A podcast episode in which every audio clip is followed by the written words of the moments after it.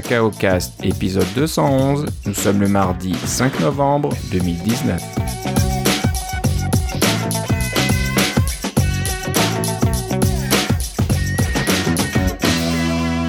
Bonjour et bienvenue à tous dans ce nouvel épisode de Cacao Cast. Comme d'habitude, Philippe Casgrain est avec moi. Comment ça va, Philippe? Ça va très bien, et toi, Philippe? Ça va très bien. Donc, euh, ben, content de te parler à nouveau. Euh, on, arrive, euh, on arrive à, se, à, suivre un petit peu notre calendrier, donc pas de retard, tant mieux. On, continue comme ça.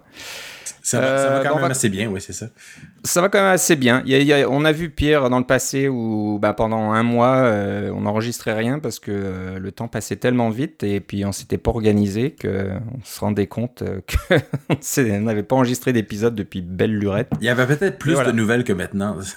Peut-être, je sais pas, on verra ça. Donc euh, oui, c'est un petit peu calme euh, niveau Apple euh, depuis le dernier épisode. Il y a Apple TV Plus qui est maintenant officiellement lancé depuis début novembre.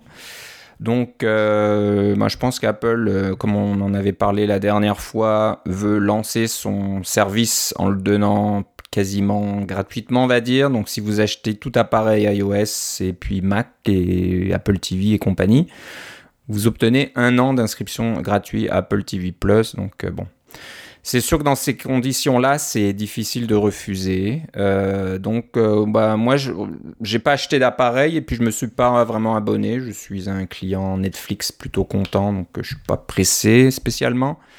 mais d'après ce que j'entends parler, les émissions qui sont diffusées sur Apple TV Plus, Plus ont l'air correctes. Les gens ont l'air d'aimer ça. Les critiques professionnels, euh, les journaux et les médias étaient moins chauds euh, sur toutes ces séries-là, mais apparemment le public aime bien. Donc euh, ça, c'est une bonne nouvelle. Moi, je vais peut-être me prendre un abonnement d'un mois juste quand la série For All Mankind va sortir au complet parce que j'aime bien ces histoires de d'Uchronie qui se passent dans un futur, dans un passé alternatif, mais et tout ce qui qui a trait à la conquête de l'espace, je trouve ça vraiment intéressant. Alors, peut-être suivre ça, mais je, je, vais plutôt le regarder en rafale quand ils vont être sortis parce qu'ils font le truc de HBO là, ils sortent un épisode par semaine euh, ou, euh, presque au compte-goutte comme la télé classique. Alors euh, faut mieux attendre à la fin pour pour ça. Puis aussi, il faut dire que d'ici quelques jours, il y a la plateforme Disney Plus qui va sortir. Et Disney Plus, contrairement à Apple TV Plus, ils ont énormément de contenu parce qu'ils ont un catalogue énorme de toutes les propriétés Disney. Mais non seulement Disney, mais Marvel, euh, tout ce qui est Lucasfilms, une partie de Fox, etc. Alors, euh, ils ont beaucoup, beaucoup de catalogues. Alors, c'est ça qui est vraiment bien euh, pour, pour ceux qui veulent s'abonner à, à Disney+. Exactement, donc il va commencer à y avoir beaucoup de choix. certains diront peut-être un peu trop de choix. ça va être difficile de trouver votre bonheur, il va falloir faire euh, ben, prendre des décisions parce que ça va commencer à coûter cher si vous voulez regarder un petit peu de tout.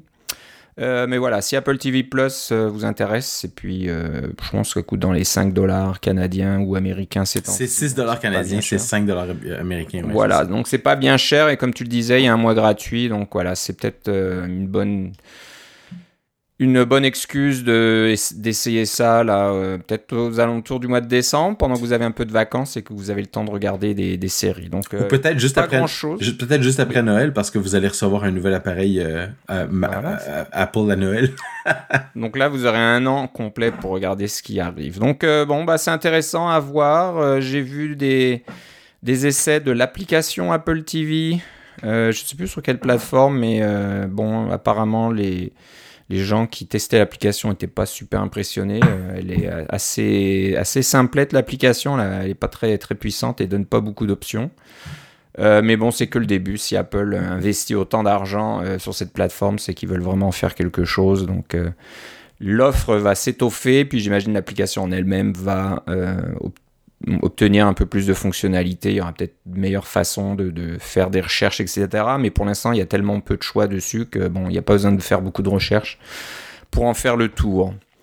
Euh, bon, on parlait la dernière fois des rumeurs du MacBook Pro 16 pouces. Euh, bon, ça s'intensifie un petit peu parce que dans la dernière euh, bêta de Catalina, si je dis pas de bêtises, on voit une image qui montre un coin de clavier, donc le coin supérieur droit d'un clavier, euh, qui a l'air de montrer un touch bar et avec le, bouton pour le Touch ID qui est séparé du touch bar. qui n'est pas le cas sur les MacBook Pro actuels mais qui serait quand même le cas sur le MacBook Air actuel. Alors j'espère que c'est pas juste une image d'un MacBook Air que quelqu'un a trouvé. Je crois que c'est 9 to 5 Mac. Euh, c'est peut-être Guillermo Rainbow, c'est ça qui, est, oui, ça se peut, qui a trouvé ça? Que tu connais, hein? Il, ben, il était là à LS North, alors euh, oui, je connais pour ça, c'est ça. Donc, euh, il cherche dans chaque bêta s'il y a des, nouvelles images euh, intégrées dans les frameworks, etc., qui montrent des nouvelles choses. Donc, les gens pensent que ça serait une image du MacBook Pro 16 pouces. Les rumeurs disent toujours que ça sort. Bah, disaient que ça sortirait au mois d'octobre. On est au mois de novembre, c'est pas sorti. Donc, bon, à prendre avec une pincée de sel pour ceux comme certains qui qui attendent à mettre à jour leur MacBook Pro, c'est sûr que ça commence euh, à devenir long. Donc euh, bon, à voir. Espérons que ça se fasse d'ici la fin de l'année. Euh, ce qui s'est passé dernièrement, c'est que les AirPods Pro sont sortis. Ça n'a pas été annoncé pendant l'événement d'Apple. du mois de. C'était quand déjà? Septembre. du 10 septembre, c'est ça. Ils n'en ont pas parlé à l'époque parce que c'était peut-être pas prêt. Donc ça a été sorti juste par euh, voix de communiqué de presse et puis bien sûr euh, une nouvelle section euh, sur le site web d'Apple. Et il y a eu des petits briefings comme ils font quelquefois. Ben, ils emmènent des journalistes à New York ou à Cupertino pour leur montrer des choses en privé pour bien leur faire passer leur message. Là. mais oui, les, les AirPods Pro ça fait ça fait beaucoup de bruit, haha, mais parce qu'il y a une fonction d'annulation du bruit, mais c'est quand même pas donné. Hein. C'est 309 dollars canadiens pour des écouteurs qui malheureusement sont jetables après la quand la batterie est plus bonne. Euh, donc euh, je suis pas sûr que c'est la, la, mais, ceux qui en ont euh, ne jurent que par ça ils disent que c'est fantastique. Alors oui, oui, apparemment toutes les revues sont très positives au niveau de la qualité sonore, et, etc. Et que maintenant qu'il y a des petits, des petits embouts caoutchoutés, ça tient mieux dans les oreilles. Mm. Donc moi, j'ai pas trop de problème avec les AirPods d'origine qui tiennent bien pour moi, mais je connais des gens euh, qui nous écoutent peut-être, euh, qui ont pas qui ont ce problème d'AirPods qui tombent. Donc euh, un petit coup en cours ou je ne sais quoi, les AirPods tombent par terre, c'est un peu gênant. Donc les AirPods Pro ont maintenant des petits embouts caoutchoutés, il y a trois tailles différentes je pense, donc ça devrait mieux tenir dans ce cas-là. C'est même une application qui détecte la musique et qui écoute la musique que vous écoutez pour voir si vous avez probablement le bon embout pour bien, bien avoir un bon, un bon scellé sur votre oreille. Ouais, ouais, donc c'est pas mal fait. Mais c'est sûr que l'intégration est vraiment très aboutie hein, de, des AirPods euh, dans iOS. C'est assez agréable à utiliser juste pour la fonctionnalité de, jumelage et des choses comme ça qui est vraiment très simple. Hein. Vous ouvrez le boîtier à côté de votre téléphone et pof, ça apparaît et le jumelage se fait tout seul. Ceci dit, ce euh, sont des écouteurs Bluetooth, donc ça fonctionne avec un appareil qui est Bluetooth ordinaire ou qui est peut-être plus ancien. C'est ça, c'est ça. Donc euh, voilà, euh, je, voulais dire que Apple sort maintenant des produits, bah, ils l'ont déjà fait dans le passé, mais voilà, ils se gênent plus à sortir des produits juste par, juste communiqué de presse et puis par petits briefings comme ça de, blogueurs et, de journalistes. Donc euh, bon, qui sait, on peut toujours rêver que le MacBook Pro 16 pouces sortirait de la même façon.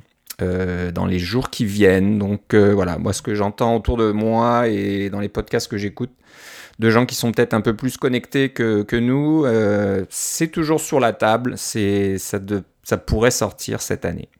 Mais c'est sûr, plus les jours passent et plus le mois de décembre approche et, plus on s'inquiète.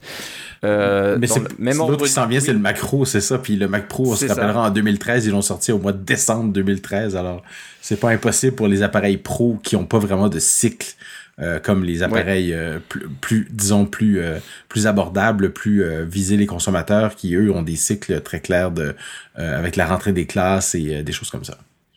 Oui, oui. Mais quand même, ils l'ont annoncé pour l'automne 2019. Donc, pareil, les jours commencent à passer et l'hiver arrive à grands pas.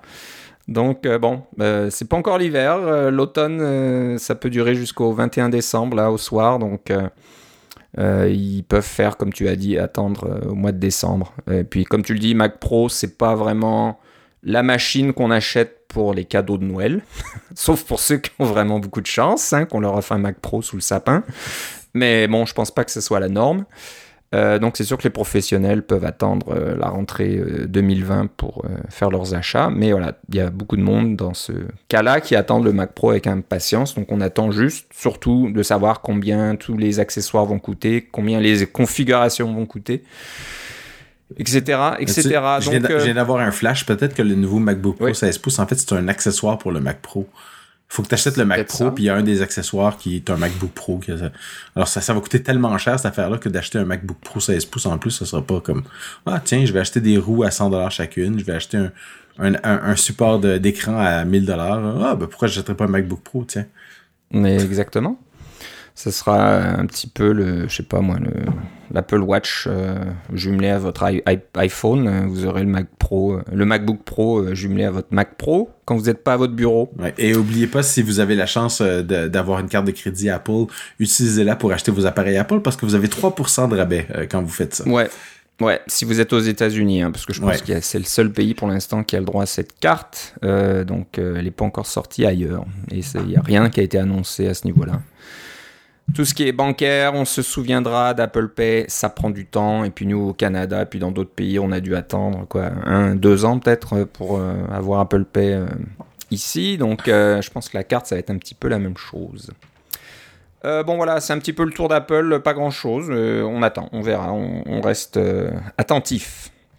bon, il y a une nouvelle cette semaine qui était intéressante. on a je pense parler d'électrons dans le passé. Si on n'en a pas parlé précisément en tant que tel, on a dû certainement vous parler d'applications qui, sont, qui utilisent électrons. Donc pendant que je parle, Philippe va faire une recherche dans nos notes et va voir si on en a parlé dans le passé. Mais donc Electron est une plateforme euh, qui permet de développer des applications euh, qui fonctionnent sur euh, Mac, Windows et autres, je pense. oui, et Linux aussi. Linux aussi. Euh, je pense à Slack qui euh, écrit avec Electron. Je me demande pas si l'application Twitter d'origine était peut-être en Electron. Euh, non, non, l'application Twitter n'a pas, pas, été en. Tu parles d'application sur Mac. C'était une application native qu'ils avaient d'ailleurs fait faire par, je pense, c'était Black Pixel qui l'avait fait. Mais là, leur nouvelle version de leur application Twitter, si j'ai bien compris, c'est une application Catalyst en fait. Oui, c'est leur application iPad.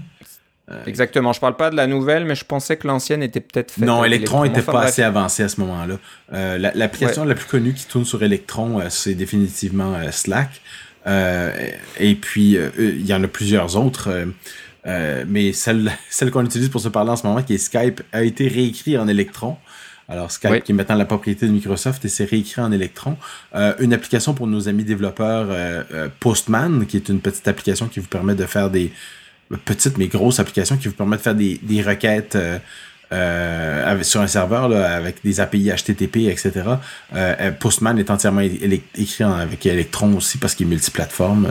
Donc, il y, a, y, a, certaines applications bien connues comme ça.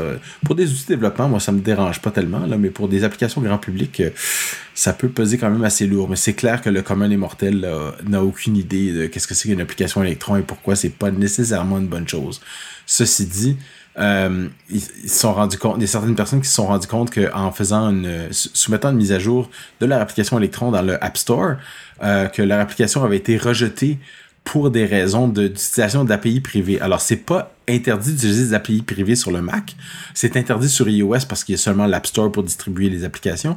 Euh, mais sur le Mac, en fait, tout est ouvert. Le système est, est, très ouvert et il y a toute une histoire depuis les débuts du Mac euh, bien avant le, le, le système, euh, le Mac OS 10, euh, système 9, 8 et 7, il y avait toutes ces extensions qu'on pouvait rajouter, etc. Le, le, le système Mac, c'est de faire des patchs comme ça en, runtime, c'est une, c'est un art, mais c'est aussi un, un, une nécessité quelquefois si on veut avoir des fonctionnalités plus avancées. Euh, mais ça a été spécifiquement désalloué dans le Mac App Store parce qu'on a finalement on a un peu les mêmes règles que dans l'App Store iOS. Euh, si vous avez une application dans le Mac App Store, vous devez utiliser le bac à sable, on en a parlé à plusieurs reprises, et vous devez vous soumettre à toutes sortes de règles, incluant euh, au niveau des permissions, etc. Euh, alors que euh, et, ne pas utiliser d'API privé. Euh, parce qu'il y a un, analyseur présumablement un peu le même que celui qui est sur iOS qui va faire ce genre de test-là. Et tout récemment, Jusqu'à tout récemment, les apps comme Slack, je l'ai acheté par, je l'ai acheté, je l'ai euh, obtenu par le Mac App Store. C'est une application qui est sur le Mac App Store. Euh, c'est un, une façon de distribuer des applications qui est vraiment très bien euh, pour ce genre de trucs-là. Mais euh, il y a des gens qui ont soumis une version de leur application Electron et qui ont eu une notice de rejet par Apple qui disait euh, vous utilisez des, des API privées donc on ne peut pas vous accepter et ça semble être nouveau cette ce rejet-là. Alors je ne pense pas que ce soit parce qu'il y a eu un changement substantiel dans Electron. C'est un, framework qui change qui se met à jour. En fait, c'est basé sur Chrome, hein, sur Chromium. Euh, c'est basé sur le, le, framework de, de, de, Chrome, qui est un peu le même que Safari euh, d'il y a quelques années, euh, pour euh, faire le, le, le, rendu des pages. Euh, parce que finalement, ce sont des pages web glorifiées. Les applications Electron, c'est tout du JavaScript, l'application. Alors, il, il s'avère que le framework Electron lui-même utilise des API privées. Donc, la personne qui écrit une application en Electron se sert du framework, mais ne, ne, ne, connaît pas nécessairement tout ce qui se passe dans le framework. En fait, je dirais que c'est très très rare qu'on connaisse tout ce qui se passe dans nos frameworks qu'on met dans des applications, surtout un framework de base comme Electron, comme ça. Alors, ils ont été surpris de voir ce rejet-là. Alors, l'histoire reste à voir si Apple va changer un peu ses règles pour dire, bon, mais si vous avez une application Electron, c'est correct. Euh, ou euh, alors, s'ils vont dire, euh, non, on, on, garde la ligne et c'est Electron qui doit s'adapter et faire modifier son framework.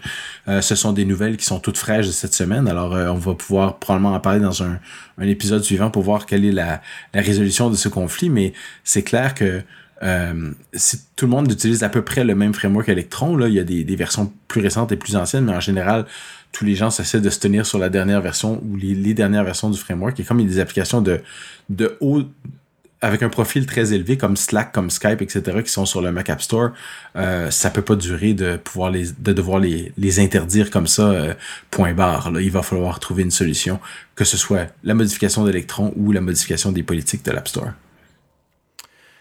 Exactement. Donc, dans les notes de l'émission, on a mis un lien vers un blog de Michael Tse, T-S-A-I. Euh, Tsai, je euh, pense qu'on prononce. Tsai, peut-être, tu le prononces comme ça, oui. Qui, qui compile un petit peu euh, les points de vue de plusieurs développeurs euh, à ce sujet. Oui, c'est son pain et son beurre à, à Michael. Il, ramasse les réactions sur le web et il met tout ça dans son blog pour qu'on puisse y avoir un, un accès simplifié. Alors, c'est un service qui rend tout le monde.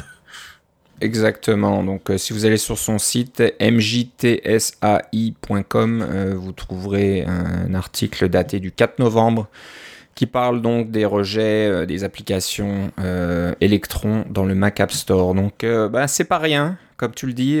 c'est un, un, framework qui est utilisé par des grosses, grosses applications. Donc, c'est un souci pour pas mal de développeurs actuellement. Donc, à suivre. Euh, la, pardon, pas la semaine dernière, mais au dernier épisode, on vous a parlé de la police de caractère SF Symbols qui a été introduite avec Catalina et iOS 13. Euh, ben, Philippe, tu as dégoté une application iPhone, iOS? Bon, peut-être ça marche sur euh, iPad. Oui, ça marche sur iPad, aussi. Je ne sais pas si c'est juste la, la version iPhone. Non, non, c'est une, version iPad. C'est universel. Ouais, mais euh, voilà, c'est pas juste l'application iPhone qui est agrandie sur l'iPad, c'est une application iPad en tant que telle. Euh, bah voilà, qui permet d'afficher les caractères SF symbole. Ça peut être pratique. Euh, je sais pas, pour qu'on fait du développement dans le train et que voilà, on a son iPhone et qu'on veut avoir des informations. Donc c'est bah, ça affiche quoi? C'est toute la liste des symboles et puis c'est ça, chaque symbole. Quand vous voulez utiliser SF symbole, pour euh, mettre des petits symboles dans votre application, que ce soit des, des petites étoiles ou des petits symboles de n'importe quoi. Euh, ces symboles-là, on y fait référence avec une chaîne de caractères. Par exemple, ça va être euh, star-open ou star-close pour une histoire, une, étoile avec un centre clair ou un centre sombre ou des choses comme ça mais de, de, connaître, il faut connaître la chaîne de caractères pour pouvoir appeler la, la euh, le symbole, euh, parce que euh, on peut pas juste le trouver dans le sélectionneur de caractères et, le, et cliquer là comme un comme un, emoji ou quelque chose comme ça. Il faut vraiment y aller avec le, la chaîne de caractères. Alors ce, cette petite application là vous permet de faire la traduction directe ou d'obtenir directement la euh, la chaîne de caractères qui correspond au, euh, au caractère que vous regardez. Alors, vous passez à travers le catalogue et puis vous pouvez des favoris, vous faites les tris, des sections, etc. Et puis, ça vous donne euh, directement la, la petite chaîne de caractères que vous cherchez. C'est sûr qu'il y a d'autres façons d'obtenir ces chaînes de caractères-là, euh, ces noms-là finalement, parce que c'est un peu comme le nom unique de chacun des symboles.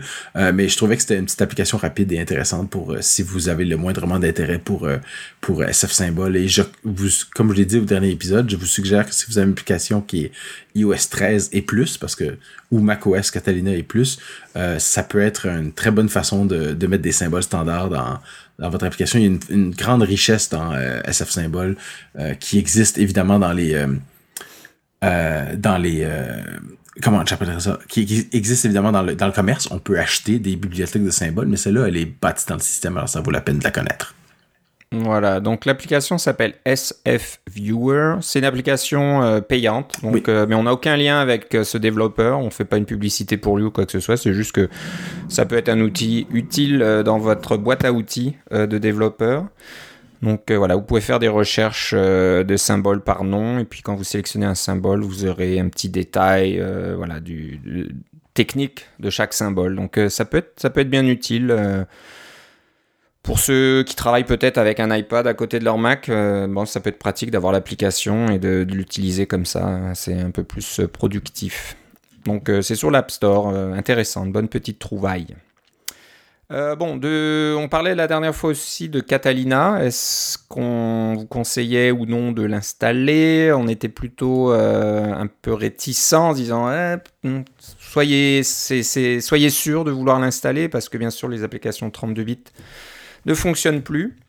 Donc euh, voilà, si vous avez une application qui est 32 bits, qui n'a pas été mise à jour depuis un certain temps, et malheureusement, eh ben, il en existe un certain nombre. Euh, ça peut être aussi des applications comme euh, Microsoft Office que vous avez acheté il y a quelques années, un prix assez conséquent, et vous n'avez peut-être pas envie de repayer à nouveau une nouvelle version, de vous abonner à Office 365 par exemple. Euh, ben voilà, c'est risqué de passer à Catalina et que votre office de l'époque, 2009, euh, 2011, j'en sais rien, euh, ne fonctionnera plus parce que 2011 normalement, c'est le plus récent. Ouais, c'est peut-être ça le plus récent 32 bits qu'on pouvait acheter sur, sur Mac. Donc voilà, à voir. Donc si vous installez un Catalina, ces applications c'est terminé, ne fonctionneront plus. Mais bon, il faut quand même s'adapter. Alors moi, j'ai pas encore installé Catalina, je vais le faire, mais euh, peut-être une petite question de temps. Est-ce que je fais juste une mise à jour, comme toi tu fais Philippe, ou je mets, je fais une installation fraîche et je réinstalle mes applications, comme moi je fais euh, assez régulièrement. Je le fais peut-être pas à chaque fois, mais je le fais de temps en temps. Euh, mais c'est sûr que dans ce cas-là, ça prend du temps. Il faut euh, réserver une bonne demi-journée, si ce n'est plus, pour euh, réinstaller ces données, réinstaller les applications, faire le ménage, etc. Donc moi, je ne l'ai pas encore fait, j'attends un petit peu. J'utilise une application pour la production de ce balado qui est 32 bits. J'ai pas vu s'il y avait une version 64 bits, ça m'étonnerait, mais il faudrait que je, je cherche, on ne sait jamais. Euh, donc je n'ai pas encore fait la mise à jour, mais toi Philippe, euh, tu as sauté euh, dans le grand bain et tu l'as fait, donc qu'est-ce que tu en penses? Arrivé, c'est que Catalina 15.1 est sorti depuis qu'on a enregistré, alors je me suis dit bon, ça doit être un, ça doit être un bon moment maintenant, c'est un peu plus stable et puis j'avais vraiment envie de d'utiliser SwiftUI. Alors j'ai je vous ai parlé un petit peu de SwiftUI par le passé, j'expérimente encore avec SwiftUI et puis je veux faire des applications euh, pour la montre qui sont en SwiftUI, etc. Donc, il y avait un certain intérêt pour moi. C'est sûr qu'il faut utiliser SwiftUI sur euh, euh, euh Mojave avec Xcode 11. il y a d'autres problèmes avec Xcode 11, mais ça, c'en est pas un. le défaut, c'est que vous avez pas les, les ce qu'on appelle les live previews. Donc, quand vous modifiez le code, le, le, preview se modifie directement et quand vous modifiez directement le, le, le le preview euh, de, votre code se modifie. Ça, vous avez seulement ça quand vous utilisez Catalina. Bref, longue histoire courte, j'ai décidé de faire le ménage de mes applications 32 bits et j'en avais beaucoup. Euh, alors, ça impliquait surtout de d'effacer les applications 32 bits dont je me servais pas du tout, que j'avais pas démarré depuis un certain temps. Et des fois, j'avais un petit pincement de cœur parce que des fois, c'est des jeux sur lesquels j'ai travaillé quand je travaillais chez Transgaming il y a de ça euh, presque 8 ans, euh, 7 ans et demi maintenant. je, je je faisais des, des jeux et, et j'avais on avait avais pas de. Le 64 bits, c'était pas, c'était pas le cas encore. Tout était en 32 bits. Alors, tous ces jeux-là sur lesquels j'ai travaillé, je ne peux plus y jouer. Euh, c'est pas que j'y jouais souvent, mais c'était plus par nostalgie, disons. Euh, donc, j'ai dû enlever tout ça. Euh, et euh, d'autres applications que j'avais vraiment jamais vraiment démarré, là, comme par exemple des applications qu'on reçoit dans un en, cadeau avec d'autres applications et puis on les installe, on les démarre une fois puis après on s'en sert plus. Euh, J'en avais plusieurs de comme ça, donc ça fait de la place, c'est intéressant. Euh, coupe de Xcode qui fonctionnait plus, comme mon, mon fameux Xcode 7 et mon Xcode 8 ne fonctionnaient plus sous Catalina. Par contre, 9, euh, 10 et 11 fonctionnent encore, alors c'est assez rigolo. Euh, et toutes les autres applications pour lesquelles il existait un pendant 64 bits, je les ai simplement téléchargées. Par exemple, euh, Text Wrangler et BB Edit. on prend la dernière version de BB Edit et puis voilà, on a une version 64 bits. Euh, euh, que j'avais j'utilisais j'avais Coda dont j'avais que j'avais acheté euh, Coda version 1 mais Coda version 2 est 64 bits mais il faudrait que si je l'achète si je l'utilise il va falloir que je que je paye la licence. Euh, bref je les ai simplement téléchargé ces applications là et je me dis si jamais j'en ai besoin je les démarrerai et ma foi j'essaierai je ferai la il y, a, généralement une période d'essai sur ces applications là je, ferai la période d'essai si j'en ai besoin sur le moment et puis si je m'en sers le moindrement ben je l'achèterai c'est tout. Ça vaut la peine d'acheter des applications dont on se sert ce que j'ai fait donc, comme je disais pour le moment, c'est j'ai simplement téléchargé et installé comme ça. Elles sont encore là si jamais j'en ai besoin. Euh, dans le cas de Baby Edit, et c'est pas une publicité pour Baby Edit, mais moi j'avais euh, acheté la version 11, mais je n'avais pas acheté la version 12 parce que la version 11 faisait tout ce que je voulais dans un sens, et puis euh, Text Wrangler faisait aussi tout ce que je voulais, alors je me disais pourquoi en fait j'achèterais Baby Edit. Et dans la version 12, ils ont combiné les deux versions. Donc, Text Wrangler n'existe plus. Baby Edit est avec Text Wrangler. Et vous démarrez Baby Edit, euh, la version commerciale, vous avez une, version d'essai de 30 jours, et quand vous, si vous ne payez pas, vous n'avez pas besoin de payer, vous avez, c'est 30 dollars, je pense. Euh, à ce moment-là, vous, euh, vous conservez la version gratuite de Baby Edit qui, fait, a toutes les fonctionnalités de Chuck Strangler et même plus. Donc, ils ont vraiment bien fait les choses, ils ont tout combiné en un. Euh, on, a vraiment le beurre et l'argent du beurre. Et si vous voulez utiliser les fonctions spécifiques de Baby Edit, euh, qui sont les, les, fonctions pro, ben là, vous avez juste à acheter une licence et voilà, c'est fait. Donc, c'est tout installé pour moi. Finalement, j'avais juste deux applications qui restaient que j'avais pas identifié encore. Euh, quand j'ai fait la mise à jour et quand j'ai démarré la mise à jour de Catalina, il me dit ah ces deux applications là euh, vous ne pourrez plus les utiliser. J'ai dit d'accord parce que je les avais juste j'étais prêt à les mettre à la poubelle de toute façon. Il y en a une, c'était le Google App Engine qui est en train de, disparaître de toute façon des serveurs de Google. Euh, et je me passe, ma foi, euh, ça a été sans conséquence à part ça. Tout fonctionne bien. Euh, c'est sûr que j'ai fait les mises à jour de toutes mes autres applications euh, payantes ou non, là, et tout était tout était sous contrôle. J'ai pas vraiment de crash. mon, mon Xcode fonctionne bien. Bref, ça s'est, ma foi, très bien passé. Et puis j'ai pas j'ai pas à me plaindre. J'ai récupéré un petit peu d'espace en faisant des, des effacements comme ça, mais aussi parce que j'ai l'impression que Catalina est un petit peu plus efficace au niveau de des applications qui sont fournies avec le système. Euh, et euh, ma foi, tout se passe euh, assez bien. Il y a quelques petites j'ai eu tous les, les, petits dialogues de permission. Là, telle application veut vous envoyer des notifications, telle application veut accéder à votre dossier document, telle application, etc. Et certaines librairies que j'avais qui étaient non signées, donc des, des librairies dynamiques, là, les DILib qui sont inclus avec des programmes, euh, vous lancez le programme et il vous dit ah il manque la librairie un tel, ben là vous vous allez dans les préférences système au niveau de la sécurité et là vous vous acceptez euh, le, le, risque de cette librairie là, mais c'est tout à fait euh, tout à fait simple à faire. Euh, et ça faut juste savoir d'aller voir dans le dans la sécurité et confidentialité de, de macOS du, du tableau de pardon des préférences système. Une fois qu'on sait le truc, ça va quand même assez bien. Et sinon tout fonctionne bien et je peux utiliser SwiftUI, alors je suis bien content pour ça. Excellent. Donc euh, c'est sûr que tu me donnes envie de faire le saut. Je vais, je vais, je vais y penser. Je vais bloquer un peu de temps et puis m'y mettre moi aussi. Mais, j'ai vraiment utilisé. J'ai vraiment pris une demi-journée pour faire le tour de mes applications pour m'assurer que ce que j'allais perdre ou que ce que j'allais euh, euh, mettre à jour, que ça, soit que ça fonctionnait ou que ça me faisait pas de peine. Ouais, ouais.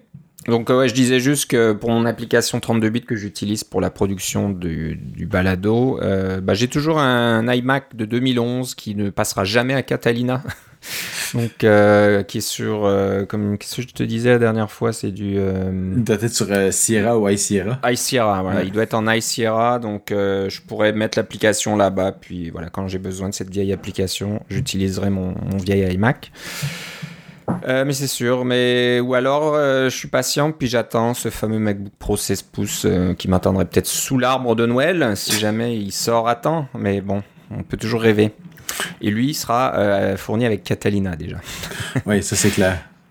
Euh, donc, euh, tu as parlé de Swift UI, qui a été une grosse nouvelle, une grosse nouveauté annoncée à la WWDC cette année.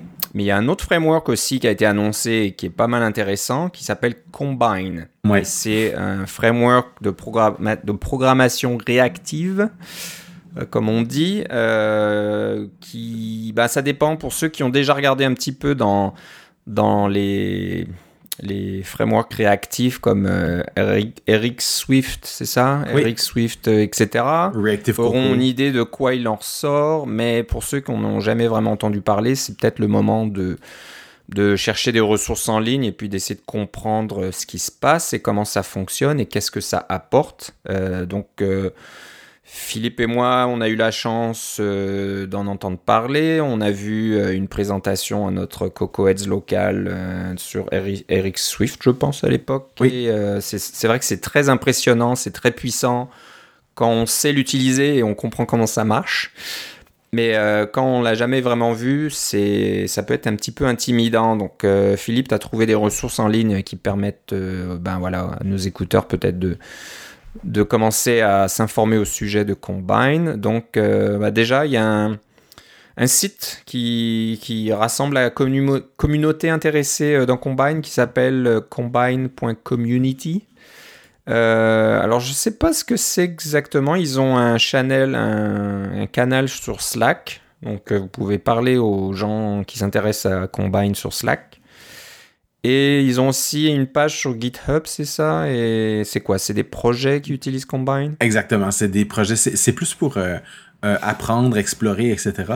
Alors pour euh, pour revenir un petit peu en arrière par rapport à Combine, tu parlais de programmation réactive, tu avais bien raison. Alors, mais Combine, c'est la, la, programmation réactive, mais intégrée à l'intérieur du framework des frameworks d'Apple. Donc, c'est la solution officielle euh, du système pour faire de la programmation réactive. Ça fait pas autant en ce moment que, disons, euh, Eric Swift ou des choses comme ça, mais c'est une façon vraiment différente de programmer si vous êtes habitué de faire du euh, Model View Controller ou même, même sur Mac si vous utilisez les bindings ou sur même sur iOS vous pouvez utiliser ce qu'on appelle KVO, le Key Value Observing et le Key Value Coding.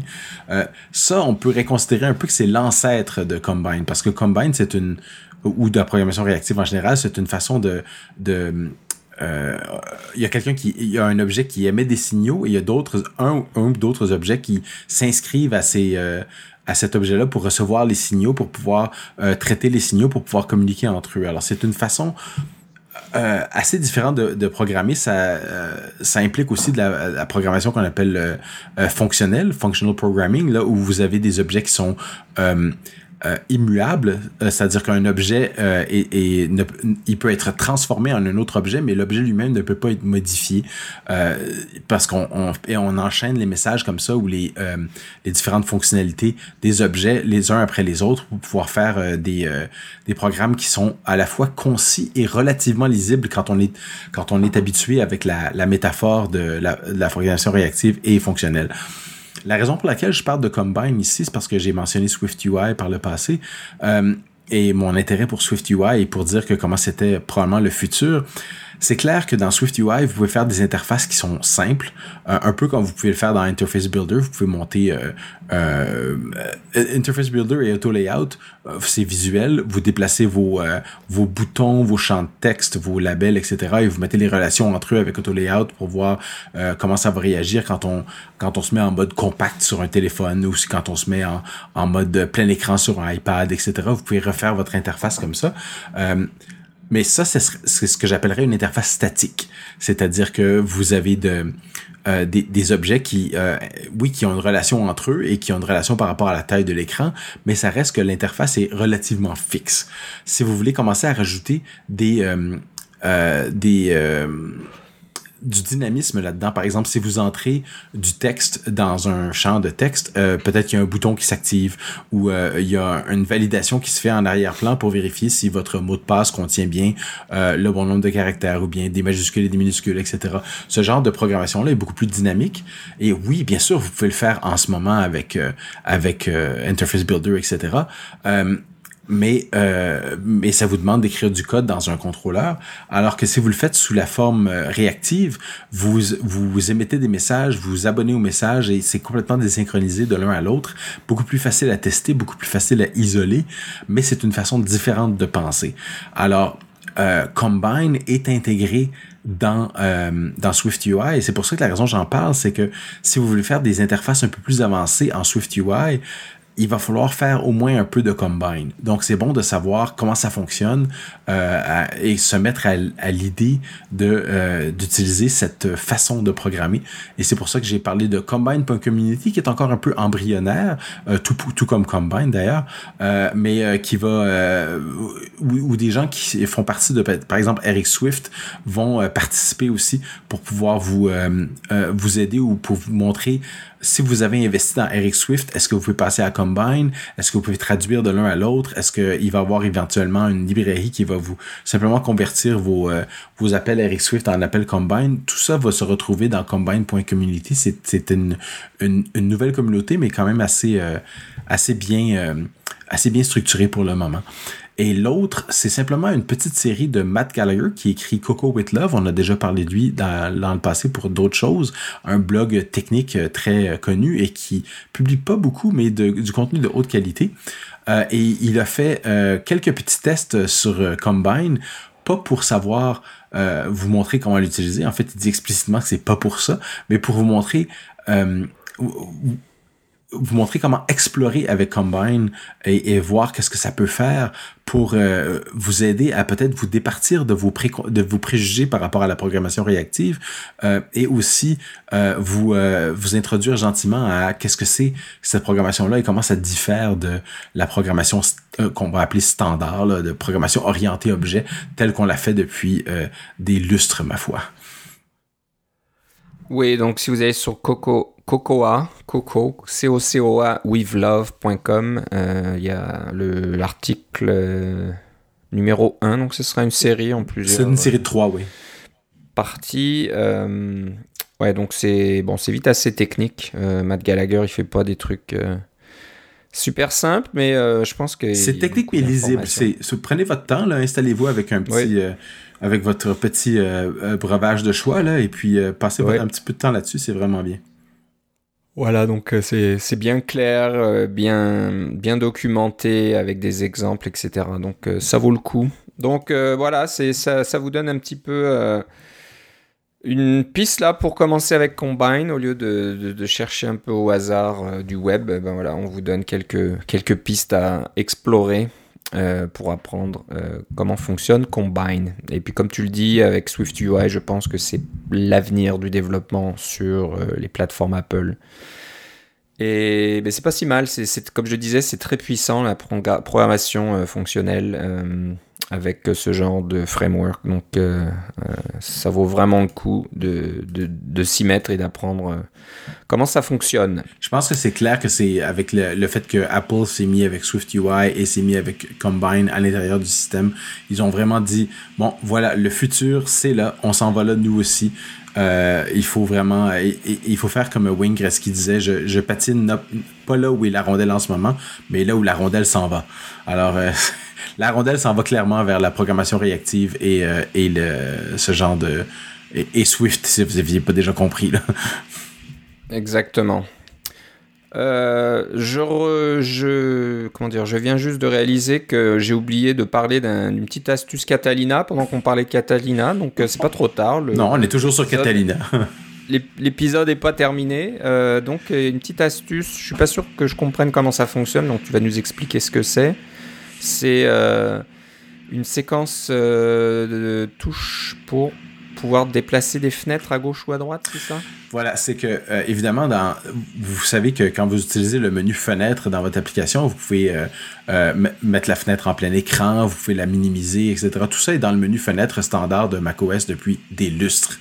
mais ce que vous saviez peut-être pas, et puis évidemment les boutons, le bouton rouge, jaune et vert ont ces différentes actions pour les fenêtres, pour les fermer, etc. Là, je vous apprends rien avec le menu fenêtre. Par contre, dans Catalina, une petite fonctionnalité qui est un peu cachée, c'est que si vous appuyez sur la touche Option ou Alt, dépendamment de votre clavier, avant d'appuyer sur le menu fenêtre de n'importe quelle application Mac, euh, le moindrement standard, le menu fenêtre va, euh, va, contenir deux nouvelles options, qui est déplacer la fenêtre du côté gauche ou déplacer la fenêtre du côté droit. Et ça, c'est très pratique parce que vous avez la fenêtre actuelle. Euh, par exemple, disons que vous, avez Safari devant vous et vous avez deux fenêtres qui sont euh, une par-dessus l'autre, mais vous voulez les avoir côte à côte. Vous pouvez faire le travail manuellement ou vous pouvez utiliser une des, dizaines d'applications qui vous permettent de réarranger vos fenêtres euh, à votre goût. Il y en a tout plein. vous en utilisez peut-être une en ce moment. Mais si vous voulez juste mettre deux fenêtres côte à côte sur un écran, ce qui arrive quand même, qui arrive quand même assez souvent, appuyez sur la touche Option euh, appuyez dans le menu fenêtre et choisissez avec la fenêtre euh, au premier plan, vous dites euh, déplacer à gauche, déplacer à droite et elle va se déplacer à la gauche complète de l'écran et se redimensionner pour prendre exactement la moitié de l'écran. Et l'autre fenêtre, vous faites le contraire, vous l'envoyez à droite et elle va se déplacer à droite de l'écran en se mettant la largeur à la moitié. Ça vous donne deux fenêtres côte à côte pour euh, améliorer tout ça, vous pouvez faire des petits raccourcis clavier dans euh, les préférences système si vous voulez. Euh, mais c'est une petite astuce de Catalina pour vous aider à, gérer vos fenêtres et à les réarranger si vous n'utilisez pas déjà un petit gestionnaire de fenêtres tel qu'il en existe des dizaines. Voilà, donc une petite astuce que nous n'aurions peut-être pas connue si c'était pas pour Joachim Fornalaz, j'espère que je dis son nom correctement. Euh, c'est un petit tweet, et puis quand on regarde sa bio du tweet, euh, ça montre le logo Apple et sa marque photo à côté. Alors, est-ce qu'il travaille sur l'application photo euh, du Mac? Ce serait pas impossible, surtout qu'il marque son emplacement où il vit, j'imagine, où il travaille, c'est Cupertino. Donc, je pense que ça nous vient d'un employé d'Apple. Donc, ils sont bien placés pour découvrir ou être au courant de ces, ces astuces qu'on n'aurait peut-être pas découvert comme ça de nous-mêmes. Voilà, euh, bon, on va finir l'émission par une application intéressante. Philippe, toi qui es organisateur de conférences, euh, ben, tu nous... Oui, à mes heures. à tes heures, euh, tu, voilà, tu fais une conférence qui a publié des vidéos de, de beaucoup de sessions sur beaucoup d'années. Mais surtout, j'ai assisté à des conférences qui publient des vidéos aussi. Et, ça, et c'est exactement le truc, c'est que bon, il commence à en avoir pas mal de ces vidéos parce qu'il y a quand même pas mal de conférences aussi. Donc, euh, ben, un développeur s'est dit tiens, ce serait peut-être une bonne idée euh, de créer une application qui vous permet de voir ces vidéos euh, dans un seul endroit. Donc, est-ce que je l'ai ouvert là? Ça s'appelle Talks and Coffee. je sais pas trop le lien avec le café, mais bon, euh, j'imagine que. L'idée, c'est qu'on s'installe avec un café puis on regarde des, on regarde des vidéos de conférences. Ça, doit être ça. Donc euh, voilà, c'est une application encore iOS qui marche sur euh, iPhone et iPad et qui vous donne donc une liste de tout un tas de conférences. Alors Philippe, tu as regardé NS North et dedans et je regarde même, tiens, c'est rigolo parce que je regarde les copies d'écran qu'il y a sur le App Store. Et quand on va sur la, version iPad, on voit très clairement le logo NS North euh, sur la première page mais euh, les vidéos s'affichent pas. Alors je sais pas si euh, il est sur la bonne année parce que je pense que t'as pas encore publié les dernières les vidéos de la dernière euh, édition. On, y travaille, on est on est dessus là. C'est sûr que c'est un peu c'est un peu long puis je m'excuse à tous nos, nos auditeurs mais ça ça. Mais, c'est peut-être ça explique peut-être pourquoi c'est pas encore visible parce que c'est possible qu'il pointe sur la dernière édition de NS North et pas celle d'avant parce que y a un tas de vidéos des années précédentes. Donc, euh, bah, je pense que peut-être tu enverras un petit courriel au développeur euh, Juan Pedro Catalan Marquez. Oui, qui vient de Madrid d'ailleurs. Alors, c'est de Madrid et lui dire, euh, voilà, peut-être étais allé à Spain, hein? Oui, en 2015. J'ai beaucoup, j'ai adoré. J'espère pouvoir y retourner. Peut-être que tu l'as rencontré, qui sait, et tu ne savais pas à l'époque. c'est ça. Euh, donc euh, voilà, de lui dire d'accord, on n'a pas encore les vidéos de la dernière édition, mais on a les vidéos des éditions d'avant, donc ça serait sympa que tu le mettes. Donc euh, voilà, c'est une idée géniale du développeur, c'est une application gratuite en plus, donc bravo. Donc en un seul endroit, vous avez tout un tas de conférences. Donc on parle de, de DevCon, de Ray Wenderlich, de SwiftConf, de Dot Swift. Il y a tout un tas de conférences que je connaissais pas. NSP, bien sûr, SwiftTO, les différents French Kit. Oui, les différents Try Swift. Euh, comme tu dis, French Kit, etc. Là. Swift Heroes, euh, ensuite euh, euh, AppDevCon, iOS London, euh, Swift Fest, NS London, etc. 360 iDev qui publie aussi des vidéos. Euh, il y, a, y, a, beaucoup de choses. Alors WWC, évidemment. Hein, les vidéos de WWC sont disponibles sur le site d'Apple. Donc une petite application intéressante si vous avez manqué une, une conférence ou vous, avez, vous êtes allé à cette conférence-là et vous avez manqué la, la vidéo.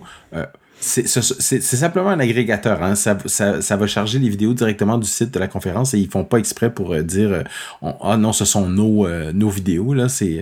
Alors je pense que c'est dans, l'esprit de, distribution des vidéos qu'on veut que le plus de monde possible puisse les regarder. C'est une très bonne idée. Voilà, alors je sais pas si on peut faire des recherches un peu avancées sur les, les contenus des vidéos, peut-être pas, mais au moins les titres. Oui, oui. Et ce que je trouve sympathique, c'est qu'il y a aussi la liste des présentateurs. Et j'imagine que si on sélectionne un d'entre eux, on verra toutes les présentations, s'ils en ont fait plusieurs dans différentes conférences, euh, euh, dont, dont, ils sont auteurs. Donc ça, je trouve ça très sympathique aussi.